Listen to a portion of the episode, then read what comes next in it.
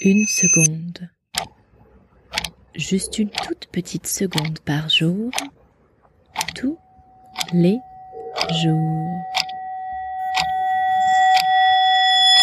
Deuxième semaine dans ce monde parallèle où tous les messages se terminent par surtout prenez soin de vous. On a pensé à la grippe noire, du fléau de Stephen King et aux sœurs confinées de Sofia Coppola. Comme elle, les gens ont commencé à partager de la musique aux fenêtres, au balcon, pour tromper l'ennui, la solitude, pour dire merci aussi à tous ceux qui prennent soin de nous. Concert d'applaudissements chaque soir à 8 heures. Nous y étions. On a continué les devoirs à la maison sans grande pression. Un mouton, deux moutons, trois moutons. Un mouton, trois moutons. Non. Un mouton, deux moutons, trois moutons. Un mouton, deux moutons, trois moutons. On a fait des circuits de petits trains. On s'est déguisé, maquillé. On a fabriqué des guirlandes de fanions colorés. On a fait des nœuds bien, bien serrés sur la rambarde du balcon. On a regardé des vieux films. Tati, Méliès,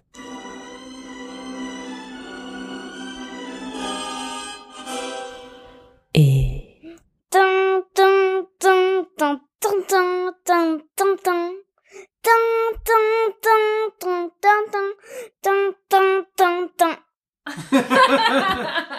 a fait des pizzas, des œufs à la coque, du pain, des chips de pommes, de la mousse au chocolat.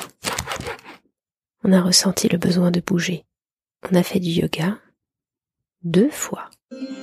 Allongez-vous sur le dos et pliez les genoux.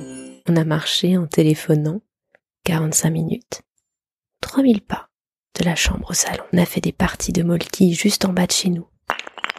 Mais notre spécialité reste tout de même le marathon de jeux de société. Salade, Chou-fleur.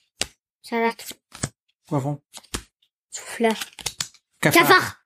J'entends le vent. Je pense à mes fanions sur le balcon. Demain matin, la pluie aura effacé notre marelle. Nous descendrons avec nos craies, dessiner des arcs-en-ciel. À suivre. Prenez soin de vous.